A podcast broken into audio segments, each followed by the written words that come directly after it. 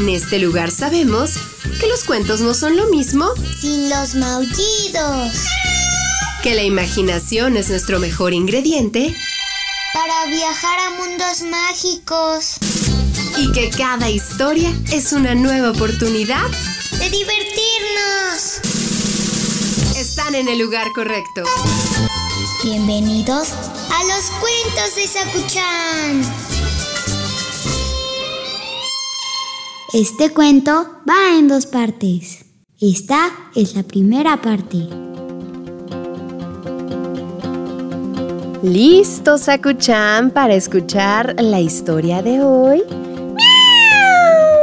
Antes de que te cuente esta historia, te quiero contar de Charles Perrault. Él es un escritor famoso por haber dado forma literaria a cuentos clásicos infantiles. En 1963 fue publicado este cuento, del cual te voy a platicar hoy, que explora las consecuencias de no pensar bien antes de tomar una decisión. Sí, este hombre se dedicaba a escribir cuentos y muchos de ellos son muy famosos y conocidos. Pero el cuento de hoy se llama Los deseos ridículos.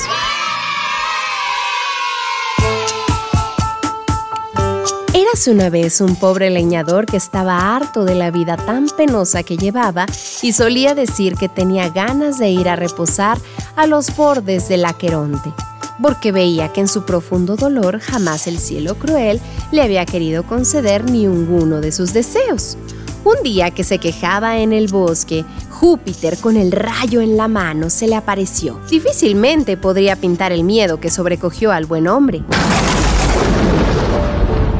¡No, no quiero nada! exclamó arrojándose al suelo. No deseo nada, ni truenos, ni nada. Vamos a hablar. Señor, señor, da igual. Deja de temblar, le dijo Júpiter.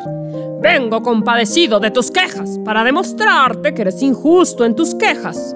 Escucha, yo te prometo, yo que soy el dueño soberano del mundo entero, atender plenamente tus tres primeros deseos, los primeros que quieras formular sobre cualquier cosa. Mira bien lo que pueda satisfacerte y cómo tu felicidad depende de tus votos. Piénsalo bien antes de formular tus deseos.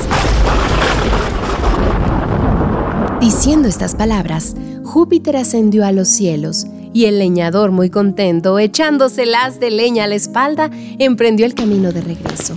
Nunca le pareció la carga menos pesada. No hay que obrar a la ligera. El caso es importante. Hay que pedirle consejo a mi esposa.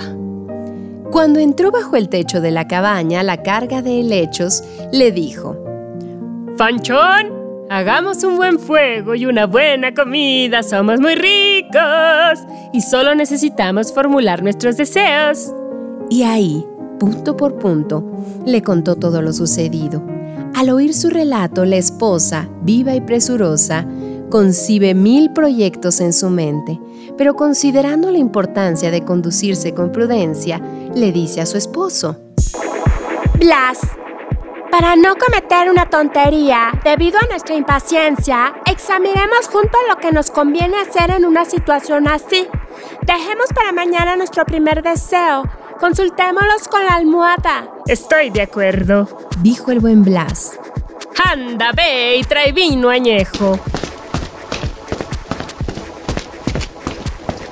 Este cuento va en dos partes. Mañana escuchen desenlace. Tan, tan.